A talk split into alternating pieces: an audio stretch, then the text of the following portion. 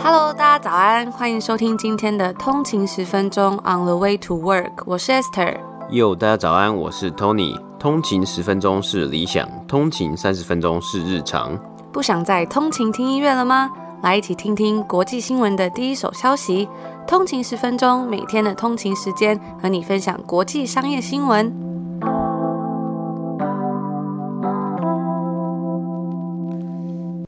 家早安，今天是五月三号，星期一，欢迎回来通勤十分钟。大家早安，不知道大家这个连假过得怎么样？有没有好好休息一下，或者是出去好好的大玩一番？那我看到有非常多人呢，因为最近好像非常的热嘛，嗯、就看到很多人有出去玩。但是呢，在多伦多的我们就是还是在封城啦，所以我就是待在家里。然后我这个周末啊，就看了一个影集，真的是非常的好看，而且我真的花了整个周末把它追完了。等下在最后面再跟大家分享。嗯，那我觉得上一集我们是四月三十号就礼拜五出的嘛，然后那时候我们就在讨论说，哎，有没有那个五一连假嘛？然后今天呢是五月三号，我们这里是五月二号，就发现，哎，四月真的过完了，已经进入到五月，就又一个月过去了。然后才发现，也发现说加拿大的劳工节好像也不是五月一号嘛，好像是在九月。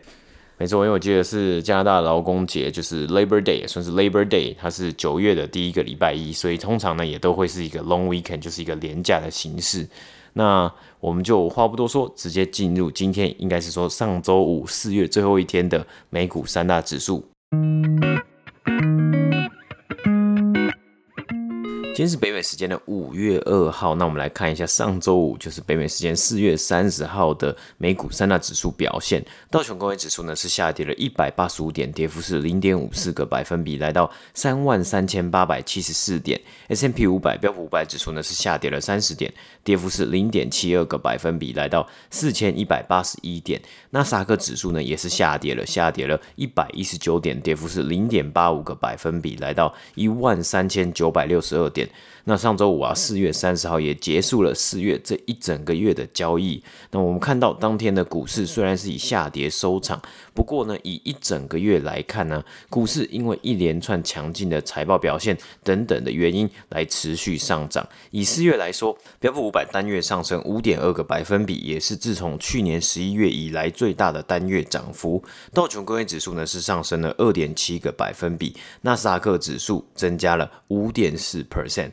而投资人呢，在四月主要除了各大公司的财报发表之外，看的呢就是经济复苏的速度。上周五经济数据显示，美国家庭收入啊，在三月激增了二十一个百分比。那当然，主要很大一部分的原因呢，应该是最主要的原因就是这个 stimulus check 刺激经济支票啊。然而，包括在印度的疫情也带来许多不稳定性、不确定性。除此之外啊，全球供应链的短缺，在这一次的财报发表中。也有被多次的被提出来，包括像是 Ford，我们前几天有报道过，Ford 有提出来这个晶片的短缺啊，可能会造成他们的产能有所影响，因此啊，成长也可能会被减缓。那以上呢，就是上周简短的美股三大指数播报。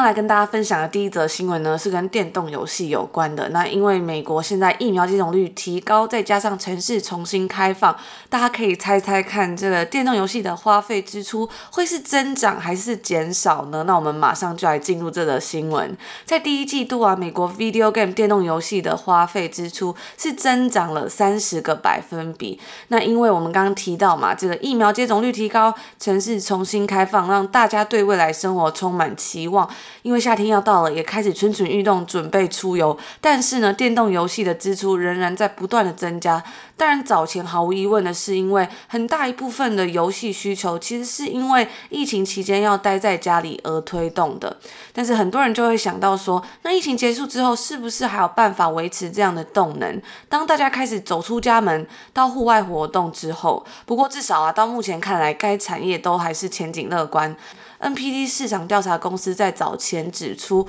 美国在电玩产业的第一季度消费者花费支出增长了三十个百分比，达达到一百四十九点二亿美金。那稍微细看一下其中的数据啊，其实不难发现。该产业的动能呢，其实已经不只是因为单纯疫情而推动的了。在本季度，游戏内容的部分增加了百分之二十五，游戏配件则是增长了百分之四十二，游戏硬体呢更是飙涨了百分之八十二。那有在关注游戏产业的人，应该马上就可以联想到说，这个数字背后的推动力是什么？因为在二零二零年大部分的时间呢，任天堂的 Switch 都占了主导的地位。我记得我在二零一九年的时候呢，也买了我这个人。人生第一台的 Switch。而我觉得也是非常的值得，我真的玩了还蛮多游戏，像是 Overcook，还有之前很红的这个动物森友会。我记得那个 Overcook 我真的玩超快的，就我跟 Tony 两个人就是超快就把全部破完，因为真的太好玩了。除此之外啊，还有 Sony 以及 Microsoft 在去年年底的时候呢，都推出了他们新一代的游戏机。分析师就表示说啊，虽然目前还是有看到因为疫情所导致的消费者参与度还有支出率的上升，以及消费者行为的改。改变。不过呢，从十一月所发布的这个 PS5 还有 Xbox 系列的游戏机中，都已经看到周期性的收益。新的平台所推动的增长，再加上任天堂 Switch 的持续强劲，已经将市场推向了新高。那以上呢，就是今天的第一则这个简短的游戏产业的报道。接下来这则新闻呢，要来跟大家分享的是这家叫做 OnlyFans，有着成人版 IG 之称的社交平台，在截止去年十一月的财务年中，它的收入爆发性成长，增加了五百五十三个百分比，达到了三点九亿美金。那因为疫情被关在家，让许多消费者开始寻找。更多的娱乐场所，毕竟待在家里能做的事实在是有限啦。而失业的表演者们也需要一个可以工作的地方。那这个来自伦敦的平台为性工作者、健身网红以及名人们，像是知名的饶舌歌手 Cardi B 等等的，提供了一个可以直接与粉丝互动，并且透过订阅服务与小费获得报酬的一个平台。那我们来看看一些关于这个 OnlyFans 的数据。除了在疫情期间出现了可观的收入增长之外呢，它的交易总额增长了七倍，而它的用户从不超过两千万成长到超过一点二亿。在二零二零年，超过三百位创作者的收入是超过一百万美金。不过呢，因为理论上来说，OnlyFans 它其实并没有规定说创作者必须要发布什么样的内容啊。跟 IG 还有 FB 或者是 YouTube 不一样的是，这个平台它不会去禁止色情的内容，但是呢，这样子也会让它。存在有更多的风险。在上个月的时候啊，饶舌歌手 Bad Baby 他在 Twitter 上面发布了一个讯息，说他要开始用这个 OnlyFans 的平台。那之后呢，他就又发了一个截图，表示说他在不到六个小时内就在这个 OnlyFans 上面赚了一百万美金。那我去看他那个截图上面，真的是他的那个就是像是收据的东西，里面有很多细项，包括是他的一些小费啊，还有这他订阅收入中零零总总的东西，全部加起来是一百万美金，也破了这个平台的记录，但是呢，没想到是啊，在后来这件事情却引起了非常多订阅者的强烈反对，因为他其实在开始使用这个平台的前一周，他才刚过十八岁生日而已，所以呢，就导致大家就会觉得说，这样是不是有一点游走在儿童色情的灰色地带，所以就引起了非常多的争议。不过啊，这个平台确实是在去年有了爆发性的增长。OnlyFans 的 CEO 呢，是在二零一六年的时候跟他的父亲共同创立的这个网站。那他告诉 Financial Times 说，他目前是没有计划要打击成人内容的创作者，或者是让这家新创公司上市的打算。那以上呢，就是为大家介绍关于这一个有着成人版 IG 社交平台的新闻。今天的第三则新闻呢，我们来分享一下上周公布财报的麦当劳。该公司本季的获利以及营收啊，皆超过了华尔街的预期。今年第一季营收是来到了五十一点二亿美金，超越预期的五十点三亿。而每股盈余 （earnings per share, EPS） 为调整后一点九二块，也是高于预期的一点八一块。啊，本季净利为十五点四亿美金，换算每股啊是二点零五块啊，比起去年同期的十一点一亿净利，换算每股一点。点四七块也是有所成长，而扣除特定项目之后啊，这个麦当劳第一季的每股盈余是来到一点九二块美金。那我们来看到营收的部分呢、啊，本季是较去年同期上升了九个百分比，来到五十一亿啊。全球同店销售额成长了七点五 percent，超越了二零一九年的幅度。而本季的营收成长主要是来自于美国市场，美国的同店销售额是成长了十三点六个百分比啊，而去年第一季啊是几乎是没有看到什么样的成长啊。那当然主要的原因是因为去年三月疫情冲击啊，销售额是大幅度的下滑。不过由此也可以看到美国市场强劲的反弹。以今年财报之中啊，许多公司也开始拿出二零一九年的表现呢，来看看是否能够在今年回到疫情前的水平。或是超越疫情前持续进步。麦当劳的美国总裁也表示啊，在这个市场中看到了第一季记下了十五亿的数位销售额。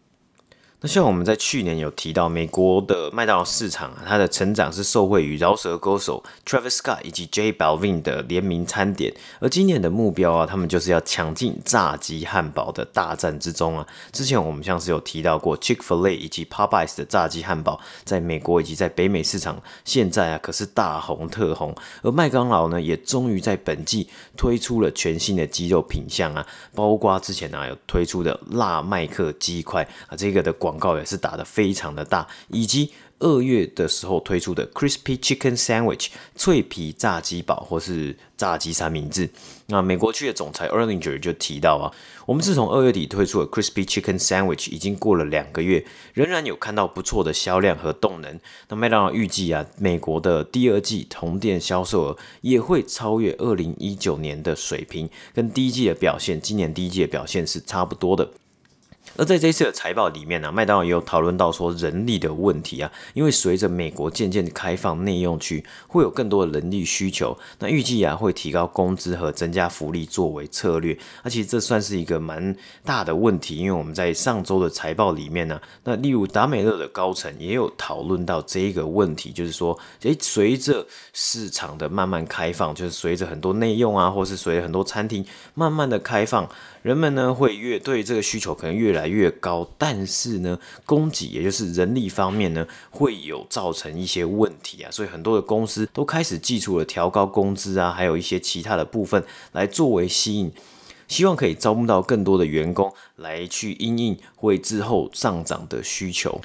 而在美国市场之外啊，国际直营市场包括英国、澳洲和法国等国家，第一季的同店销售额为零点六个百分比，而去年同期啊，同店销售额则是下降了六点九个百分比。那主要的原因啊，是因为有封城禁令嘛，啊，本季包括。法国和德国还是有相关的限制，因此销售也有受到影响。而加拿大、英国和澳洲则是记下了正的同店销售额成长。那最后一个市场的部分呢、就是国际授权市场也缴出了同店销售额成长六点四 percent 的成绩，主要是来自于中国和日本的销售额。而去年同期呢，同店销售额则是下降了五点三 percent。那最后啊，麦当劳啊也有增加了今年二零二一年的销售额的预估，从原本大概十 percent 的成长左右。到目前可能预估是成长十五 percent 上下。那以上呢就是今天第三则新闻的播报。那以上呢就是我们今天所有要跟大家分享的新闻，希望可以帮助你们扫除星期一的 Monday Blue，赶快恢复清醒的头脑。嗯哼。那最后呢，我们要来分享一个，也算是我们在上周收到一位通勤族的好消息，我觉得看了非常的开心，也很感动。就是有位通勤族呢，就传了讯息跟我们说，他是一个准大学生的通勤族，从去年暑假就开始很喜欢听你们的 podcast，前一阵子呢都在准备预备大学面试，所以又更认真的听你们的节目。在我面试的交大、台北大学的时候，都有讲到我们分享的新闻，像是特斯拉、还有 Nanox Imaging 等等的。刚刚看到学校棒。这两间大学总共四个系所，我都是正取，真的很感谢，真的很感谢你们分享这些新闻，让我也可以跟你们一起成长。哇，我觉得收到这个讯息真的是非常的开心，因为我觉得其实，在台湾的这种升学里面，考大学也是一个还蛮辛苦的过程啦。嗯，没错。那也很开心呢，就是我们的节目可以帮到通勤族一点忙，然后可以考到自己喜欢的大学，我觉得真的非常开心。祝福这位通勤族大学顺利，享受多彩多姿的大学生活。之前其实也有常看。看到通勤组会跟我们分享说，比如说自己在面试工作的时候啊，就可以拿出一些听通勤十分钟听到的例子，或者是一些在工作上跟客户聊天的时候，也可以把今天听到的新闻拿出来跟大家分享，或是跟老板分享，跟同事聊天的时候也可以当一个话题，我觉得都还蛮棒的。那最后的最后呢，就要来跟大家分享，我们在一开头的时候有讲到这个在周末狂追这个 binge watch 全部看完的一个影集，就是 Netflix 最新推出的嘛，它好像是四月三十号才推出，然后刚好就看到这个影集，就他点开看，因为他那个导演啊，其实他是非常著名的西班牙导演。这部影集呢，它是叫做 El Inocente，就是。Innocent 的意思，无辜的人，无辜的人，无辜的人，无辜的那个人，不知道中文是翻作什么，但是英文应该就是无辜的人的意思。直翻就是无辜的人嘛。那这个导演呢也是鼎鼎大名，应该很多人都知道。之前有一部片叫做《Contra Tiempo》，布局就是也是非常厉害的一个，算惊悚片嘛？还是悬疑片？我觉得算是烧脑神片，大家这样应该会这样讲嘛。它是很烧脑，因为它有很多的剧情，然后有很多。会让你意想不到的走向啊！而且那导演是热爱埋梗。我之前在看 Netflix 很多影集的时候啊，像是很久之前有看过一部韩剧叫《山茶花》什么，就是孔孝真演的。然后我记得那时候我也是每个礼拜都追，因为我很喜欢那个女主角嘛。那她也是算有一点爱情，有点悬疑。可是呢，到后面就是一直在埋那个梗，然后制造悬疑的感觉，但是结果又没有那种反转啊，或是意想不到感觉，我就觉得还蛮失望。但是呢，如果大家对这种烧脑有兴趣的话，真的非常推荐去看这部戏。这个导演真的是。